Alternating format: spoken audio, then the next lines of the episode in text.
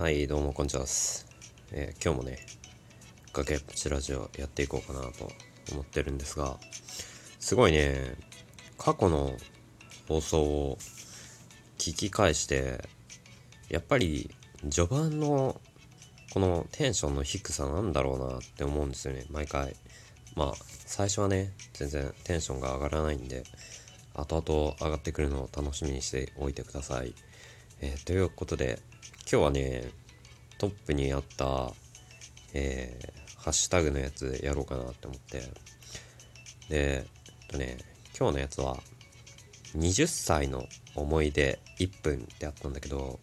えーこれもね、1分で多分済まないね。もう1分経ちそうだしね。えーというわけで、今回もハッシュタグは雑談だと思う。はい、えーそんな感じでやっていこうかな。20歳の思い出って言ったらね、20歳の時僕、家出少年をしてて、なんか、すごいね、携帯とかも全部、全然違う、今までの携帯と全然違うものにしてたり、なんか、本当に誰とも、まあ誰ともってわけじゃないけど、元々の人らと全然連絡を取らないような状態で、で親とかとも全然連絡取ってなくて、家で、完全に家出少年だったのね。で、20歳って言ったら、あの、成人式があるじゃない？で、成人式みんな、こう、パリッとスーツとか袴とか着ていくんだけど、僕、家出少年だったから、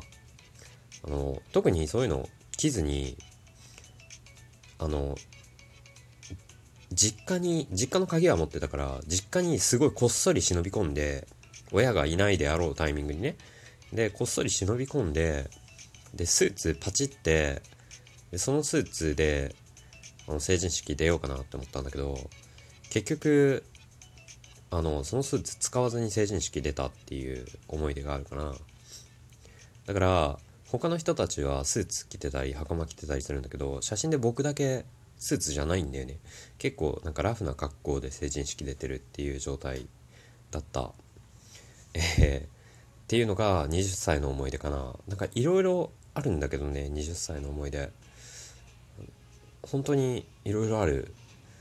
だから成人式行く時はみんな、あの、家出少年じゃない状態で成人式に出ましょうっていう感じかな。はい、えー、お、おちょうど1分ぐらいじゃない ?2 分ぐらい喋っちゃったか。あんましょうがないね。えー、っていうのが、まあ成人式の思い出になっちゃうな。あと、なんか成人式って、行ったら、でかい体育館みたいなので、お話を聞くらしいのね。らしいっていうのは、あの、僕、成人式の時にみんなと遊んでて、その、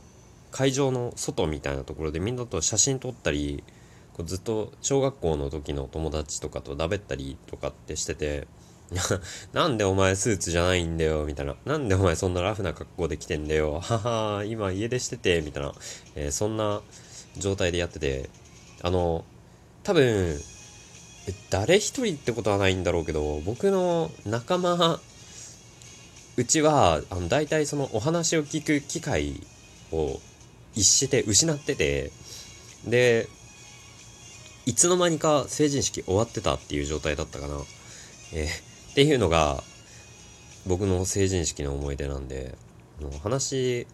まあ、聞きに行かなくてもセーフっていうね、えーいうことを伝えておきたい。聞いた方がいいんだろうけど、まあ、なんかどうせしょうもない話だよ。僕のラジオ聞いてる方が多分、役に立つかもしれない。わかんない。なんかすごい失礼なこと言ったけど、えーっていう感じの思い出かな。20歳の思い出。いろいろ、本当にね、いろいろあるんだけどね、20歳の時。えー、19、20か。20の時ね、誕生日を僕確かカナダ、カナダで迎えてて、で、カジノ行けるって言ってカジノ行って遊んだりとかしてた。で、カナダでね、なんか、すごい、カナダに行った時に、あの、めちゃくちゃ寒いところにいたんだけど、なんか、友達が、ウクライナかどっかから来てて、ウクライナ、ウクライナだよな。そう、ウクライナの友達がいて、あの、移民で来た人ね、お父さんか誰かが。なんか、そいつがすげえ寒さと酒に強いのねなんかずっとウォッカとか飲んでてなんか雪超降るところで雪が降ってめっちゃ路面が危ない状態のところを車でなんかドライブしてて最初なんかどっかでかい都市にトロントかなトロントに車で行こうって言ってトロントまで車で行って行きは特に晴れてたの。で帰りに大雪帰りっていうかその昼間ぐらいに大雪が降ってであこれ雪だねみたいないう状態でじゃあ帰ろっかってそのままなんかブーンって車で帰った時があってでそのウクライナの友達が運転してたんだけどそいつずっと酒飲んでるのね。で平気で飲酒運転しながらで路面すごい危ない状態なのになんかタイヤ大丈夫？みたいな聞いたらいやこれノーマルタイヤだよ。みたいな。そんな状態ですごい4人乗せた車でねすごい飲酒運転プラス路面危ない状態で運転してたっていうすごい猛者がいた。あいつあれ俺事故ってたらマジ死んでたよ。えー、っていうのがまあこれは20歳の時の話かな。あります。すごいね。あの海外にいる人で寒いところに住んでる人はねあのロシアとかウクライナの友人に運転させるのは控えた方がいいと思います。あいつらマジずっと酒飲んでるから。なんかで僕がお酒が飲めないっていう話を前にしたんだけどお酒が全く飲めないのをみんな知ってて飲ませに来るんでね。あのそのウクライナの友達はいっつも僕にどうどうやってお酒を飲まそうかみたいなのを考えててリアクションが面白かったのかななんかよくやられたのがこう何でもないペットボトルみたいなのにビールかなんか入れてなんか「それ今何飲んでんの?」みたいなの聞いたら「いやこれアップルジュースだよ」みたいな「飲む?」ってで飲まされてなんかビールじゃんみたいな いうのを結構やられたことがあるかな。うん。あいつら本当にずっとお酒飲んでるんでね。すごいすごいよ本当に。お酒に対する執着みたいなのがすごかった。なんかその